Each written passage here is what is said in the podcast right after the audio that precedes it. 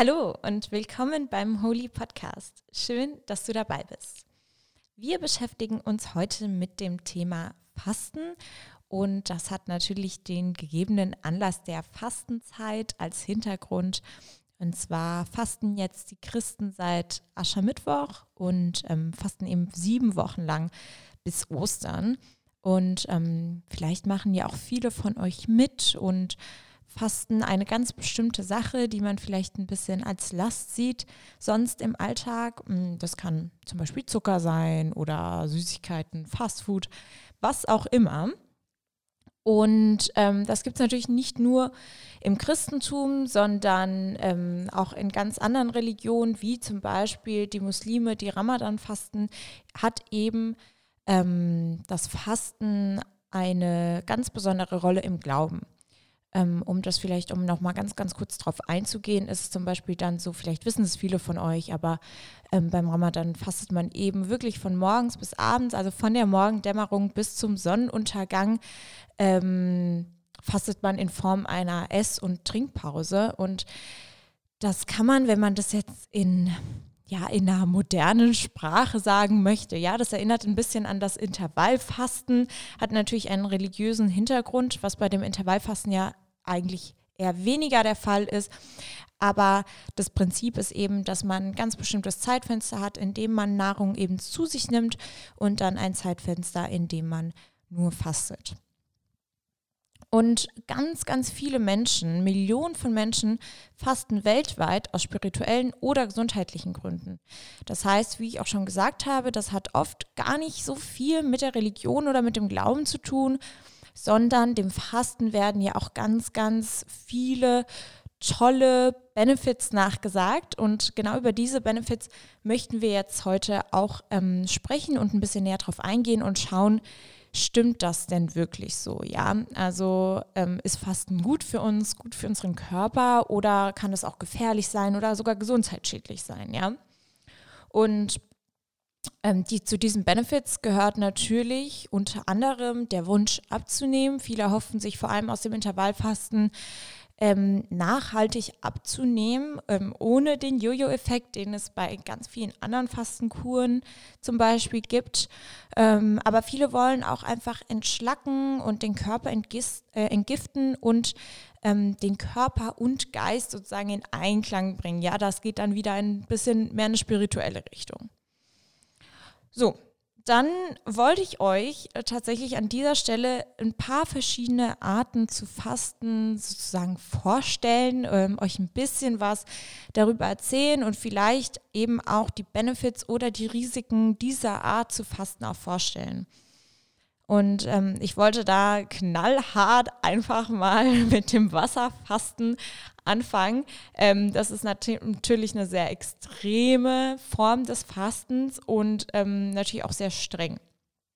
Und ähm, wie das Wort Wasserfasten auch schon sagt, man nimmt absolut keine feste Nahrung zu sich, aber man nimmt auch energiefreie Getränke zu sich. Das heißt, Getränke ohne Kalorien und darunter zählen eben Wasser oder Kräutertee. Das heißt, es gibt dann keine Smoothies oder Säfte oder ähnliches. Dazu kommen wir erst später. Sondern hier bei dieser Form des Fastens gibt es wirklich eigentlich keine Kalorien. Man ist dadurch natürlich in einem extrem Kaloriendefizit. Ja? Der Körper hungert regelrecht in dieser Zeit. Und ähm, deswegen ist es auch super, super, super wichtig, dass Menschen, die schwere chronische Erkrankungen haben, es eigentlich nicht machen. Und wenn sie vorhaben, äh, Wasser, also ein Wasserfasten durchzuführen oder zu machen, dann sollten sie auf jeden Fall bitte, bitte, bitte wirklich ähm, erstmal einen Arzt aufsuchen und das mit ihm besprechen und schauen, ähm, was die Gefahren für, für einen selbst sind und zu schauen, ob das jetzt wirklich auch notwendig ist, so extrem ähm, zu fasten. Bei kürzeren Fastenzeiten kann der Körper, ein gesunder Körper natürlich, also ohne chronische Vorerkrankung, ähm, auf jeden Fall sich noch mit den nötigen Vitalstoffen ernähren, weil er die ja alle auf Reserve im Körper hat. Aber ähm, wenn es dann wirklich eine längere Fastenzeit geht, ähm, dann gerät der Körper wirklich ganz, ganz arg in Stress und er ist natürlich auch in einem extremen Hungerzustand. Und da können oder treten eigentlich meist Nebenwirkungen wie Schwindel, Müdigkeit, trockene Haut, erhöhtes Kälteempfinden oder sogar auch ein erhöhter Mund- und Körpergeruch auf. Und in extremen Fällen kommt es eben zum Eiweißabbau und erhöhten Harnsäurewerten oder Azidose und Gicht. Ja, das ist also wirklich nicht mit zu Spaß und deswegen ist es einfach wichtig, dass ein Arzt diesen ganzen Vorgang, diesen ganzen Ablauf, diesen ganzen Weg mit einem begleitet. Und ähm, diese Nebenwirkungen können natürlich nicht nur beim Wasserfasten auftreten, natürlich auch bei den anderen Fastenarten oder Fastenmethoden. Aber da hier beim Wasserfasten die Kalorienzufuhr wirklich bei Null liegt und natürlich der Grundbedarf trotzdem verbraucht wird und man bewegt sich ja trotzdem, also man liegt dann ja wahrscheinlich nicht den ganzen Tag nur im Bett. Das heißt, man hat ein riesen, riesen Kaloriendefizit. Und deswegen tauchen oder treten bei dieser Art zu fasten einfach diese Beschwerden und Nebenwirkungen erstens viel früher und vielleicht auch viel extremer und wahrscheinlicher ein. So, als nächstes kommen wir zum sogenannten Heilfasten und das ist eine sehr beliebte Art des Fasten und wird meist auch in Fastenkliniken praktiziert. Das sind also natürlich, wie man sich auch schon ableiten kann, im Kliniken, wo man hingeht, wenn man sagt, ich möchte eine Fastenkur machen, ich möchte dabei aber begleitet werden. Und dann geht man dahin und ähm, fastet eben eine bestimmte Zeit lang ähm, dort unter medizinischer Aufsicht. Und ähm, das Heilfasten ähm, geht rund sieben bis zehn Tage lang. Und da gibt es eine ganz traditionelle Kur nach Dr. Äh, Dr. Otto Buchinger. Ähm, und äh, diese beinhaltet eben, dass vor dem tatsächlichen Fasten, vor dem Heilfasten, der Darm gereinigt wird. Und ähm, das geschieht eben durch leichte Kost und ein Abführen des Glaubersalz. Also dass erstmal alles aus dem Körper rausgespült wird, ähm, um dann mit der Fastenkur tatsächlich zu beginnen. Und während der Kur darf man dann nur Flüssigkeiten zu sich nehmen und äh, diese eben nur bis maximal 500 Kalorien am Tag. Und das beinhaltet eben Kräutertees wieder und Wasser natürlich auch, ähm, Gemüsebrühe und Säfte. Und diese Art des Fasten soll der Prävention ernährungsbedingter Krankheiten dienen ähm, agiert also präventiv und ist eher weniger als, wie wir jetzt gleich zu den Detox-Diäten kommen, ähm, eher weniger dazu da, jetzt wirklich den Körper komplett zu reinigen, sondern es soll, soll eben diesen gesund, gesunden Effekt haben, ähm, bestimmte Krankheiten tatsächlich vorzubeugen. Und ähm, das Heilfasten ist tatsächlich eine Methode des Fastens, wo es auch wirklich wissenschaftliche ähm, Belege gibt, die besagen, dass ähm, sich diese Art des Fastens auch positiv auf die Symptommilderung bei Rheuma und dem metabolischen Syndrom und auch sogar bei psychomatischen Krankheiten auswirkt. Und das ist tatsächlich bei den ähm, wenigsten Fastenarten so. Und dadurch kommen wir jetzt auch ganz ähm, direkt zur Detox-Diät. Ähm, dazu gehören zum Beispiel diese Saftkuren. Ähm, und zwar sind sie natürlich sehr ähnlich ähm, zum Halbfasten, dadurch, dass man auch nur Flüssigkeiten zu sich nimmt. Aber dennoch unterscheiden sie sich ein bisschen ähm, auch in der Zielsetzung und äh, diese Detox-Diäten oder diese Saftkuren sind eben noch nicht wissenschaftlich belegt. Das Ziel dieser Detox-Diäten ist also die Entgiftung und Entschlackung des Körpers. Der Körper soll also durch dieses Durchspülen praktisch ähm, von Giftstoffen und Chemikalien gereinigt werden. Und ähm, die Deutsche Gesellschaft für Ernährung sagt, und äh, der Meinung bin ich auch, ähm, und deswegen sehe ich jetzt im Nachhinein Saftkuren nicht mehr allzu sinnvoll an. Ich habe ganz oft Saftkuren gemacht und war total überzeugt davon und ähm, habe mich da auch irgendwie ein bisschen durchgequält, muss ich sagen. Und ähm, also es gibt ganz viele Menschen, die sagen, sie fühlen sich super, wenn sie Saftkuren machen. Ich habe mich immer richtig schlecht gefühlt. Es hat mir überhaupt keinen Spaß gemacht. Und ähm, durch mein mental-gesundheitlichen Hintergrund sozusagen, ähm, auf den ich vielleicht wann anders nochmal zu sprechen komme.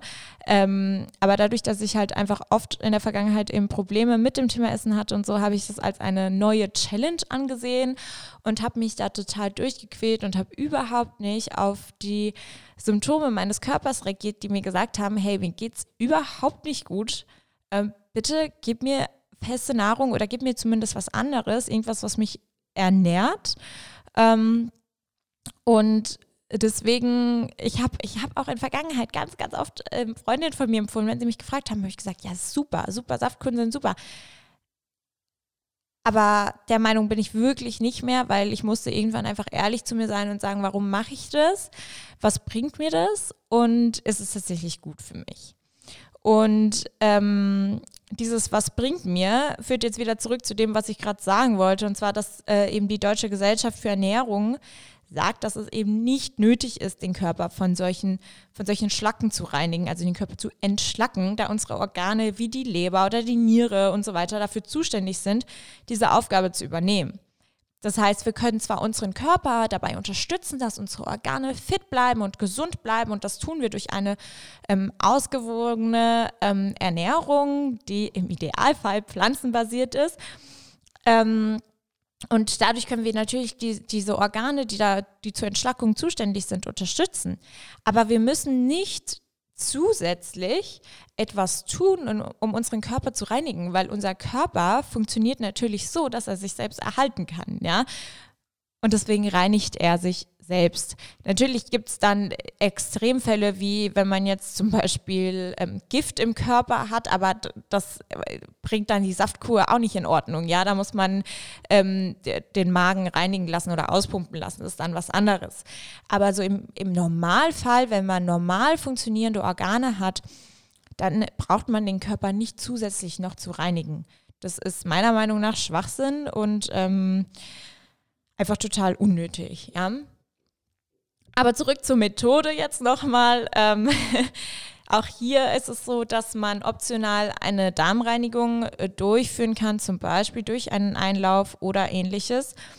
Aber die meisten Anbieter der Saftkuren zum Beispiel, also es gibt ja online ganz, ganz viele verschiedene Anbieter, die sprechen solche Empfehlungen eigentlich nicht aus ähm, und empfehlen eben natürlich vor und nach der Saftkur Schonkost, also Rohkost, ähm, einfach weil der Körper sonst überhaupt nicht mit dieser krassen Umstellung klarkommt. Wenn ich jetzt einen Tag vor der Kur mir irgendwie dick Pommes und sonst was, also eine sehr, sehr, eine sehr, sehr fettige Mahlzeit reinhaue und dann am Tag danach ähm, nur noch Säfte zu mir nehme, damit kommt der Körper überhaupt nicht klar und genauso ist es danach. Wenn, wenn ich mich sieben Tage lang nur von Säften ernährt habe und dann auf einmal äh, was sehr, sehr Deftiges zu mir nehme, das überfordert den Körper genauso.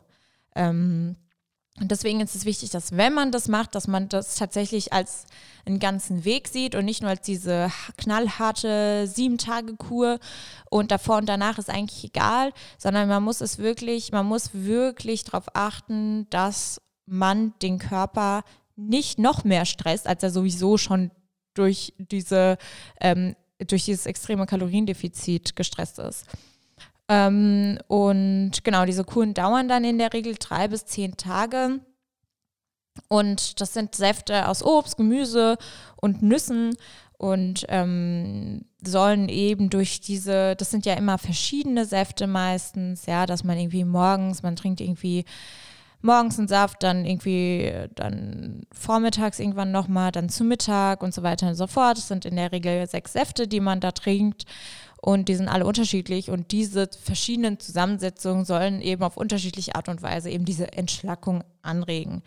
Ist meiner Meinung nach, wie gesagt, nochmal nicht nötig, aber wer es mal ausprobieren will, ähm, genau, weiß jetzt, wofür es da ist, aber ich möchte auch noch mal daran erinnern, dass es dafür wirklich absolut keine wissenschaftlichen Belege geht, gibt.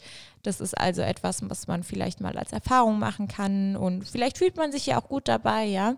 Kann ja auch alles sein, man kann es auf jeden Fall mal ausprobieren. Ähm, aber wenn ich jetzt wirklich von einer persönlichen Empfehlung sprechen soll, da das auch ähm, mitunter die einzige Art des Fastens ist, die ich ausprobiert habe mit dem Intervallfasten, wozu wir jetzt gleich kommen, ähm, würde ich sagen, dass ich persönlich das jetzt nicht mehr empfehlen würde.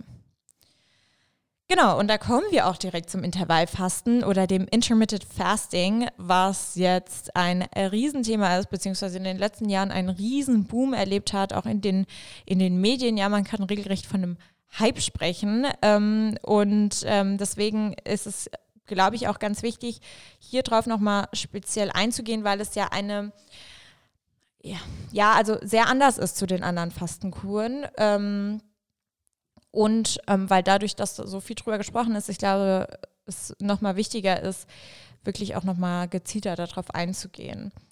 Ähm, auch dem Intervallfasten werden ganz, ganz, ganz, ganz viele positive Effekte nachgesagt, ähm, wie zum Beispiel, dass es vor Diabetes schützen soll oder kardiovaskulären Erkrankungen, Alzheimer und Krebs. Es gibt aus ähm, ja, leider Tierstudien ähm, auf jeden Fall Belege für diese positiven Effekte. Die gibt es, aber es gibt noch nicht genug Studien mit Menschen, um die Wirkung jetzt 100 Prozent zu belegen. Das heißt, natürlich kann man aus den Tierstudien ableiten, dass ähm, es auch auf den Menschen diese positiven Effekte hat. Aber man muss das immer mit einem Aber betrachten und sagen, ja, aber am Menschen wurde jetzt noch nicht genug ähm, geforscht, um zu sagen, okay, wir haben 100% einen Benefit vom, aus dem Intervallfasten. Auch beim Intervallfasten gibt es verschiedene Arten und die bekannteste oder beliebteste Art, würde ich mal sagen, ist die 16 zu 8 Methode. Ähm, das ist ganz einfach zu erklären. Das sind 16 Stunden Fasten und 8 Stunden Essen. Das heißt, ich esse jetzt zum Beispiel in dem Zeitfenster von 11 bis äh, 19 Uhr und dann fasse ich eben ab 19 Uhr bis 11 Uhr am nächsten Tag wieder und habe eben dieses 8-Stunden-Zeitfenster, in dem ich meine Mahlzeiten zu, ne zu mir nehme. Ähm, dann gibt es auch die Alternative Day Fast Methode. Da äh, fastet man jeden zweiten Tag. Das heißt, einen Tag esse ich normal oder ernähre mich normal und einen Tag esse ich gar nichts und nehme absolut keine feste Nahrung zu mir. Und dann gibt es noch die 5 zu 2 Methode. Und hier ist es so, dass an zwei Tagen in der Woche nur 20 bis 25 Prozent der benötigten Kalorien zu sich genommen wird. Also fünf Tage lang in der Woche esse ich ganz normal meinen ganz normalen Kalorienbedarf und dann an den anderen zwei Tagen, die ich mir relativ so legen kann, wie ich möchte, ähm, ähm, da nehme ich, wie gesagt, nur diese 20 bis 25 Prozent der Kalorien zu mir. Das ist, glaube ich, ein bisschen schwierig, wenn man so ein bisschen Probleme mit Kalorienzählen hat, wenn es einen irgendwie schwer triggert, ähm, dann sollte man da wahrscheinlich eher die Finger von lassen. Aber es ist eben eine Methode, die auch ähm, ja, oft angewandt wird. Deswegen hier auch nochmal kurz vorgestellt. Okay, aber was macht das Intervallfasten denn jetzt mit unserem Körper? Ja, also warum machen wir das? Warum ist es so beliebt und warum hat es denn diese tollen Effekte, die mit dem Intervallfasten nachgesagt werden? Und letztendlich ist es so, dass der Metabolismus, also der Stoffwechsel, auch hier angeregt werden soll. Und das regt dann den Fettabbau und die Produktion von Ketonkörpern an und die Autophagie. Und was ist die Autophagie? Die Autophagie ähm, ist die Zellregenerierung und die Zellreinigung und die Stammzellenproduktion. Das heißt, das alles soll durch dieses Intermittent Fasting oder Intervallfasten angeregt werden in unserem Körper. Und jetzt fragt man sich auch, warum ist das denn so? Ja, warum muss ich das anregen und warum sorgt denn jetzt dieses Intervallfasten dafür, dass das alles passiert in meinem Körper. Und das ist eigentlich ganz einfach. Und der Hintergrund ist da, dass der Körper, wenn wir jetzt die 16 zu 8 Methode nehmen, also dieses 16 Stunden Fasten, 8 Stunden Essen, da ist es so, dass der Körper nachts all diese Mechanismen ankurbelt, die ich gerade äh, genannt habe. Und ähm, die Prozesse durch die Nahrungszufuhr am Morgen unterbrochen werden. Das heißt, mein Körper ist gerade dabei, die Fettzellen abzubauen, meine Zellen zu reinigen und zu regenerieren. Und dann nehme ich was zu mir und dann muss der Körper sich jetzt aber erstmal wieder mit dem Verdauen beschäftigen und kann sich eben nicht mehr diesen ganzen Prozessen widmen, die, denen er sich eigentlich widmen wollte und sollte.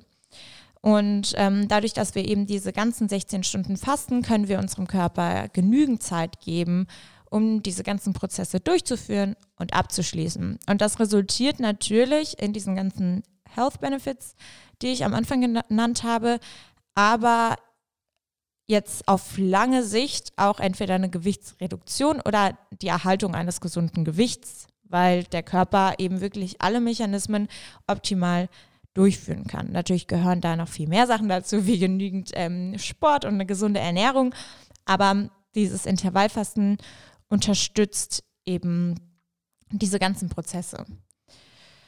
So, Jetzt habe ich euch mal äh, ein paar Arten des Fastens. Natürlich gibt es noch mehr Arten und Weisen des Fastens. Es gibt verschiedene Auslegungen, es gibt verschiedene Meinungen dazu. Aber auf Basis von all dem, was wir jetzt besprochen haben oder was ich euch jetzt gesagt habe, ähm, kann man ein paar Dinge aus physischer und natürlich auch aus gesundheitlicher Sicht sagen. Und zwar das, was wir gerade gesagt haben, das soll eine kleine Zusammenfassung, glaube ich, sein, weil ich jetzt unheimlich viel geredet habe. Ähm, das Fasten aktiviert also die Zellreinigung. Also trainiert es sozusagen unseren Stoffwechsel. Man muss aber wirklich dazu sagen, und das ist mir ganz, ganz wichtig, ein ganz großer Disclaimer, dass bei einem gesunden Menschen der Körper den Stoffwechsel selbst reguliert. Also an sich brauchen wir das nicht unbedingt. Aber wir können eben viele Vorteile daraus ziehen. Es kann unsere Gesundheit fördern und es kann natürlich auch eine Anregung dafür sein, äh, zum Beispiel nicht so spät in der Nacht zu essen, wenn wir jetzt die 16 zu 8 Methode nehmen. Was natürlich generell, wenn wir spät essen, ähm, dann ist unsere Verdauung einfach noch nicht an dem Punkt, an dem sie sein sollte, wenn wir uns eben zu Bett legen. Ähm, Genau, also das kann einfach eine Unterstützung auch dabei sein, einfach die, das Essverhalten ein bisschen anders zu regulieren und in auch eine gesündere Richtung zu lenken. Auf der anderen Seite müssen wir natürlich sehen, dass Menschen mit Vorerkrankungen unbedingt einen Arzt konsultieren sollen. Also wenn ich jetzt schwere, eine schwere Erkrankung habe, zum Beispiel Autoimmunerkrankungen, dann nicht einfach anfangen, gar nichts mehr zu essen oder irgendwie da ein bisschen rumzuprobieren, sondern einfach mit dem Arzt sprechen. Am besten einen Arzt, der da auch sehr offen ist bei dem Thema und der nicht da direkt abblockt, vor allem auch bei alternativen medizinischen Methoden oder ja, bei der alternativen Medizin.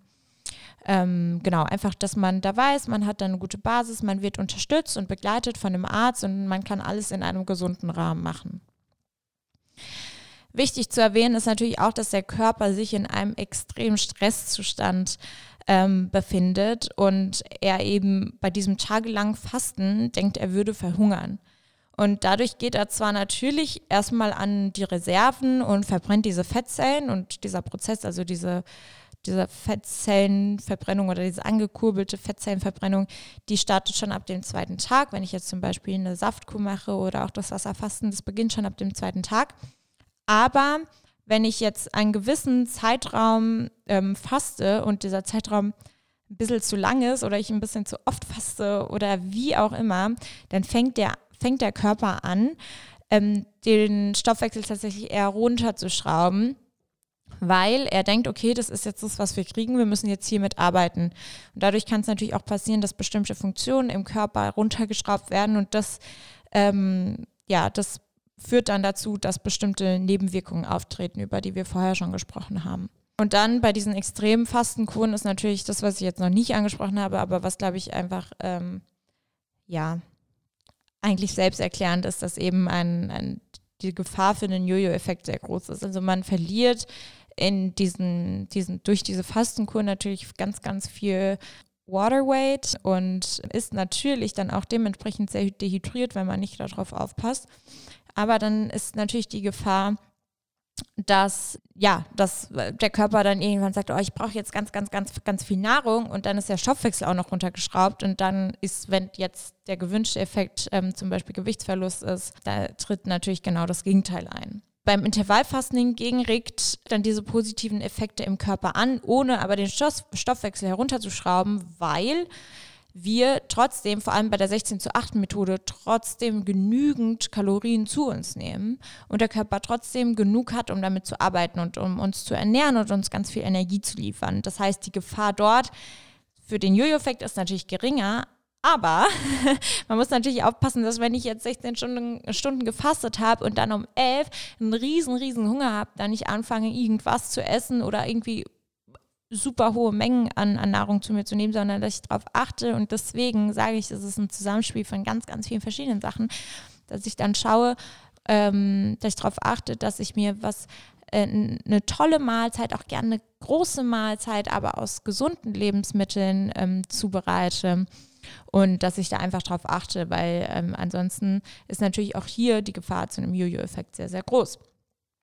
Deswegen sowas wie das Intervallfasten sollte eher in den Lebensstil einfach integriert werden und auf keinen Fall als irgendwie Schnelldiät gesehen werden, weil der Körper muss eben diese Zeit bekommen, sich auf diese, diese Umstellung einstellen zu können.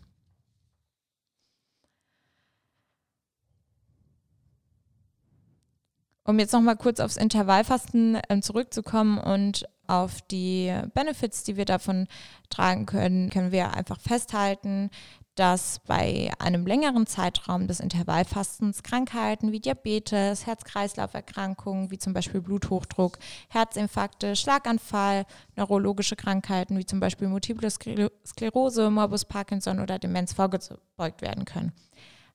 Aber das ist kein Wunderheilmittel.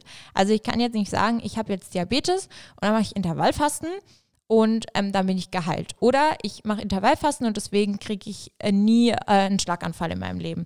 Natürlich funktioniert das so nicht. Wie gesagt, das ist mir super, super wichtig. Das ist mir eigentlich das, die wichtigste Message heute hier in dieser Podcast-Folge, dass es wirklich dieses Zusammenspiel von einem gesunden Lebensstil generell ist, dass wir also das Fasten als Werkzeug in einen holistischen Lebensstil integrieren können. Und wenn wir jetzt auch gerade dabei sind, von einem holistischen Lebenskonzept zu sprechen, äh, dann kommen wir fast automatisch zu einer anderen Facette des Fastens, und zwar das Fasten aus spiritueller Sicht. Das hatte ich kurz am Anfang aus, ähm, angesprochen und darauf möchte ich auch einfach nochmal eingehen, weil ähm, ich finde, das ist eine ganz, ganz wichtige Komponente des Fastens, die oft einfach nicht gesehen wird. Und dazu möchte ich auch nochmal kurz dazu, was dazu sagen, was das Fasten mit der Psyche überhaupt macht. Also was passiert in unserem Kopf, wenn wir keine Nahrungszufuhr haben, ja? Was sind irgendwie Vorteile daraus? Gibt es Nachteile? Das soll natürlich auch nur ganz knapp angesprochen werden, weil hier das ist auch kein ja, medizinischer Podcast, aber ich wollte es einfach angesprochen haben, damit ihr auch diesen, diesen Aspekt noch mit reinbringen könnt. Und zwar können wir natürlich ähm, durch unsere Ernährung nicht nur unseren Körper, sondern auch unsere Psyche heilen. Das ist allgemein bekannt. Ja, manche möchten sich dagegen stellen, aber ich glaube ganz, ganz fest daran und ähm, ja, aus eigener Erfahrung kann ich auch sagen, dass es auch auf jeden Fall stimmt und ich glaube, jeder würde lügen, der sagt, er würde sich nach einer eher ungesunden Mahlzeit nicht so gut fühlen wie oder eher schlecht fühlen und nicht so fühlen wie nach einer tollen, gesunden, äh, vitaminreichen pflanzlichen Mahlzeit. Die Erfahrung habe ich gemacht und ich bin mir sicher, dass auch einfach ganz, ganz viele von euch diese Erfahrung auch gemacht haben. Aber darüber möchte ich in einer anderen Folge noch ein bisschen äh, mehr mit euch sprechen. Heute soll es ja wirklich eher ums Fasten gehen, aber einfach das als, als kleiner, kleiner Einwurf ähm, noch zu dem Thema. Und ich möchte es auch, wie gesagt, wirklich gar nicht zu kompliziert machen. Aber was passiert, wenn wir fasten in unserem Gehirn? Serotonin ist das Glückshormon in unserem Gehirn. Ich glaube, davon haben ganz, ganz viele von euch schon gehört. Und durch die Serotoninausschüttung fühlen wir uns gut. Soweit, so gut. Oft, ähm, aber nicht immer, gehen Depressionen mit einem Serotoninmangel einher. Das heißt, ganz, ganz viele ähm, Antidepressiva zum Beispiel docken an die Serotonin-Rezeptoren ähm, im Gehirn an und dadurch wird die Stimmung aufgehellt. Ähm, es funktionieren auch viele Drogen so. Deswegen ist es wichtig, dass man da auch aufpasst, weil da kann es ganz, ganz oft ähm, zu einer äh, Überdosis kommen, wenn Menschen, die Antidepressiva nehmen, die eben an diese Serotoninrezeptoren andocken, zusätzlich noch ähm, Drogen konsumieren, die den gleichen Effekt haben. Und das ist wirklich lebensgefährlich. Also da bitte wirklich, wirklich aufpassen. So, aber jetzt wieder zurück zum Thema. Ich habe das Gefühl, ich ähm, schweife die ganze Zeit ein bisschen ab, aber es sind Sachen, die mir einfach so einfallen und ähm, die ich euch ja auch nicht vorenthalten möchte. Jedenfalls gibt es Lebensmittel wie zum Beispiel Kakao, die die Serotoninausschüttung im Gehirn anregen. Ja, so, so Happy Foods sozusagen. Und ähm, auch das Fasten kann dabei helfen. Und zwar belegen Studien, dass es auch bei einer kurzzeitigen, äh, kurzzeitigen Nahrungskarenz eine erhöhte Tryptophan-Verfügbarkeit im Gehirn gibt. Und L-Tryptophan, das kann man auch ähm, als Nahrungsergänzungsmittel zu sich nehmen. Dieses L-Tryptophan wird im Körper in Serotonin umgewandelt und wirkt so stimmungsaufhellend. Und bei einer längeren reduzierten Nahrungszufuhr, wenn wir jetzt von 18 Tagen sprechen ungefähr, kann man im Gehirn sogar ein weiteres Phänomen beobachten. Das heißt, wir haben diesen direkten Effekt von ähm, L-Tryptophan, welches ähm, im Gehirn umgewandelt wird. Und dann haben wir noch das Phänomen bei einer längeren ähm, ja, bei einer längeren Fastenperiode, dass die Anzahl von Serotonintransportern in den Nervenendigungen serotogener Neurone vermindert werden. Was heißt das? War jetzt ein bisschen kompliziert. Das heißt, dass eine geringere Dichte von Serotonintransportern im Kortex herrscht.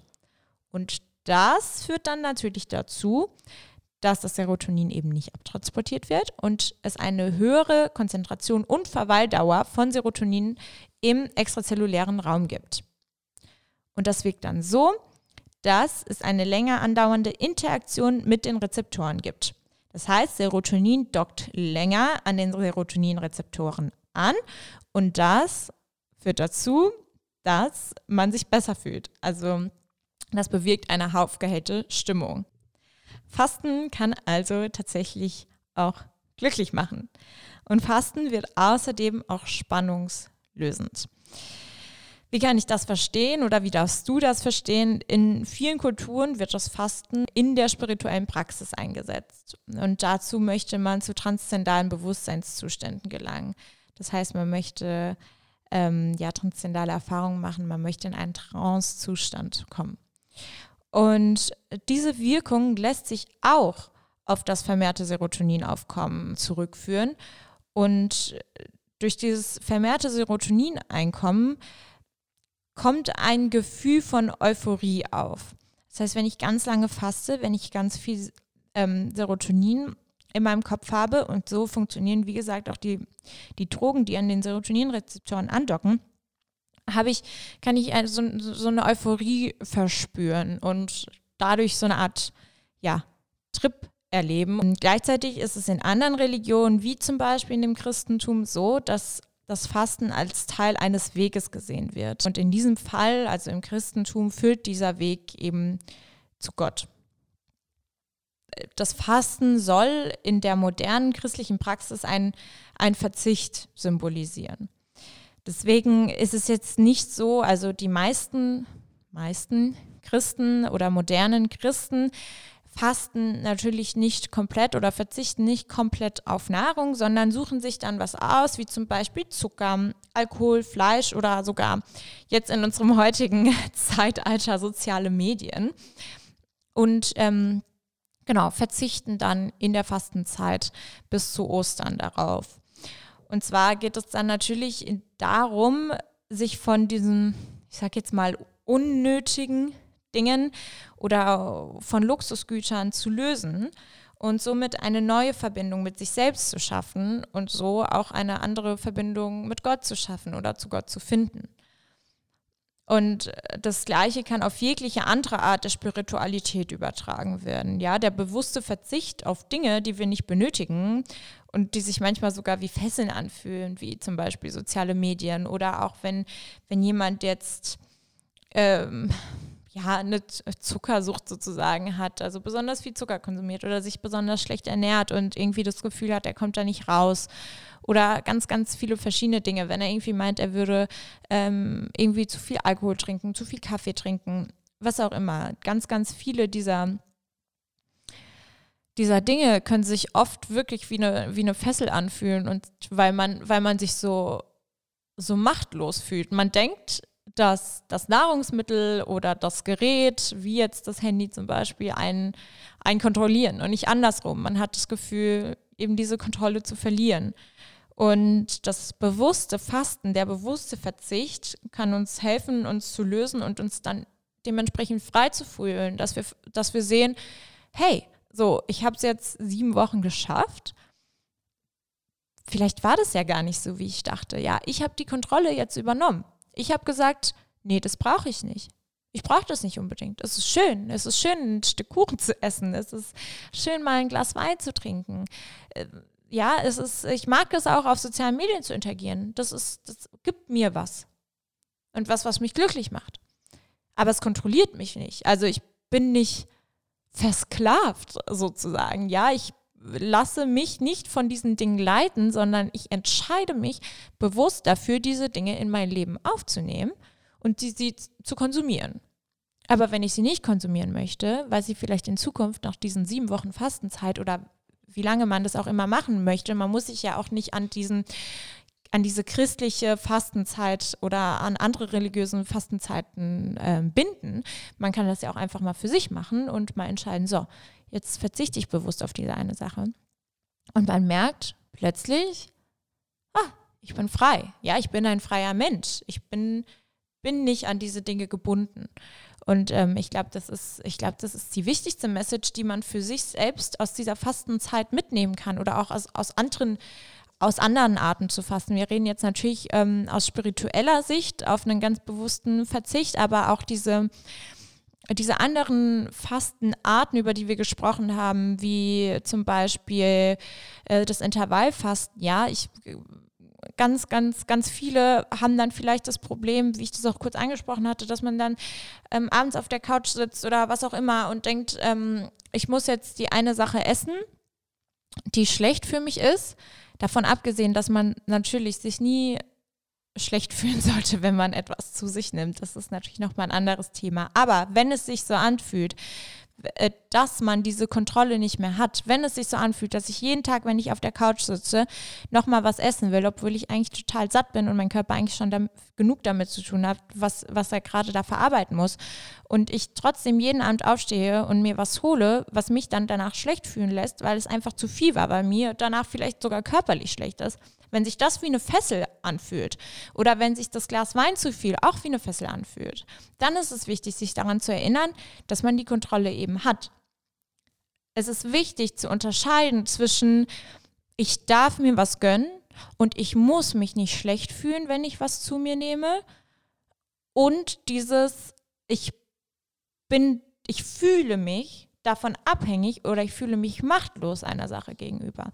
Und dieses Intervallfasten, um nochmal kurz auf das Thema zurückzukommen, das kann vielleicht dabei helfen, indem man sozusagen eine ungeschriebene Regel hat, ich darf jetzt ab 19 Uhr bis 11 Uhr nichts mehr essen, sogar noch den, den gesundheitlichen Benefit davon im Hinterkopf hat und weiß, hey, das ist auch gut für mich und mein Körper arbeitet gerade und er hat gerade ganz, ganz viel zu tun und dadurch, dass man, wie gesagt, diese ungeschriebene Regel hat, kann man vielleicht eben dann auch selbst realisieren, dass man anders mit seinem Körper einfach umgehen kann, dass man mehr auf seinen Körper hören kann und dass man, wie gesagt, immer noch das Zepter in der Hand hat und einfach entscheiden kann, ich möchte das jetzt zu mir nehmen, ich möchte das jetzt nicht zu mir nehmen.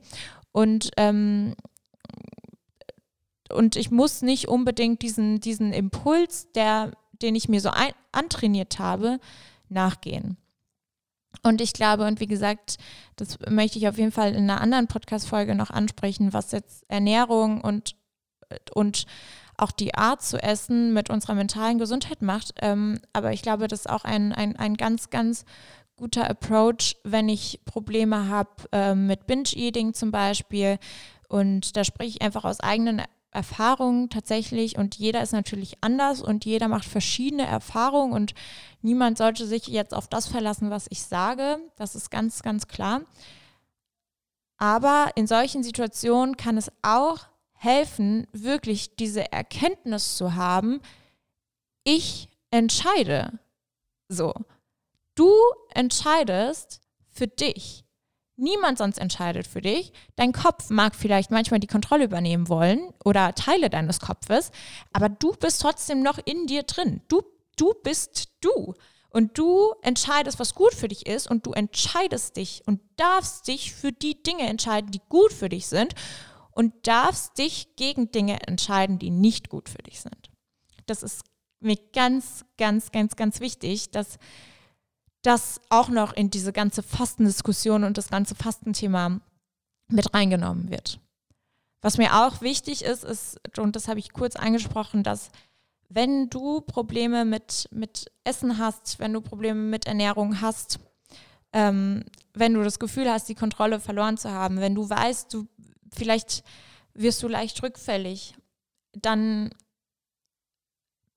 versuche dich nicht auf solche ja, solche Crash-Diäten oder sonstiges, wie sich diese Saftkuren auch oft anfühlen können, versuch dich nicht drauf, ähm, drauf einzulassen. Also wenn das ein Thema ist, was dich triggert, wenn du weißt, dass, ja, dass es schlechte Gedanken in dir hervorruft, dann, dann bleib da fern ähm, oder sprich mit jemandem drüber, ähm, dem du vertraust, vielleicht mit einer Therapeutin, einem Therapeuten, ähm, einer Freundin, der Mama, wer auch immer ähm, und schau dann, ob das wirklich gut für dich ist oder ob das die Krankheit ist, die dich wieder ruft und die sagt, hey, das ist doch ein guter Umweg, um da was zu machen, ohne dass es irgendwie, ohne dass es sich so anfühlt, als wäre es die Essstörung, die da ruft. In dem Rahmen ist einfach zu sagen, wie gesagt, ist Fasten, das Fasten ist kein Wundermittel.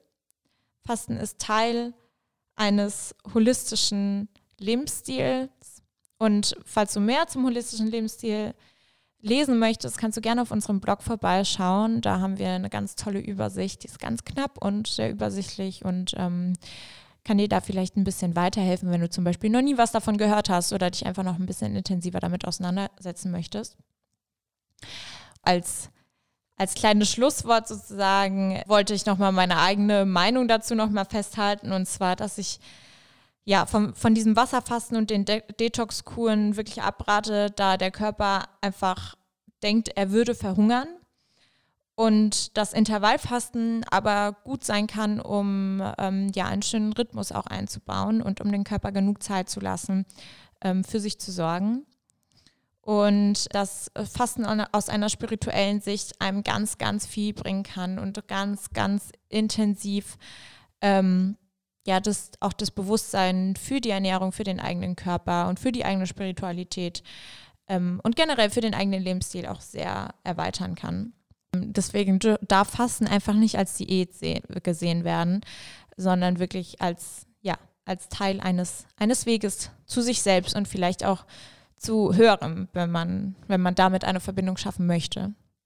Bitte, bitte, bitte verwechselt Fasten nicht mit Hungern und falls das Gefühl hast, die Kontrolle zu verlieren in einer bestimmten Situation oder ja, dir etwas Angst macht, was mit Essen zu tun hat oder mit deiner Ernährung generell oder falls dich sogar eine Fastenkur in so eine Richtung geleitet hat, dann fühl dich nicht allein. Und es gibt ganz viele Anlaufstellen für dich. Ähm, zum Beispiel kannst du dich sogar an die Suchthotline wenden oder du kannst einfach mal schauen ähm, in deiner Umgebung, wo es Anlaufstellen für dich geben kann, falls du zum Beispiel nicht mit deiner Familie sprechen kannst oder mit deinen Freunden, falls du dich damit alleingelassen fühlst. Du bist es auf jeden Fall nicht und bleib stark. Ja. In diesem Sinne wünsche ich dir und euch allen einen schönen Weg und ähm, ich hoffe, ihr konntet was aus dem Podcast mitnehmen und ähm, einige Erkenntnisse ähm, und Infos. Und ich wünsche euch jetzt einen wunderschönen Tag oder Abend, ähm, wann auch immer ihr diesen Podcast hört. Und ich freue mich aufs nächste Mal. Bis dann.